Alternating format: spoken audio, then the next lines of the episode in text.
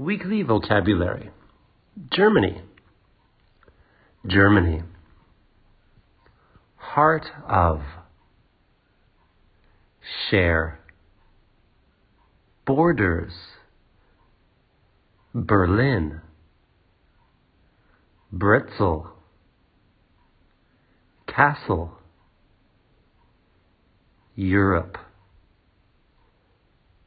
famous festival. Conversation practice.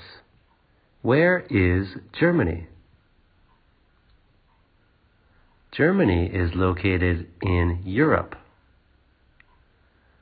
What is the capital city of Germany? The capital city of Germany is Berlin. What is a famous castle in Germany? Neuschwanstein Castle.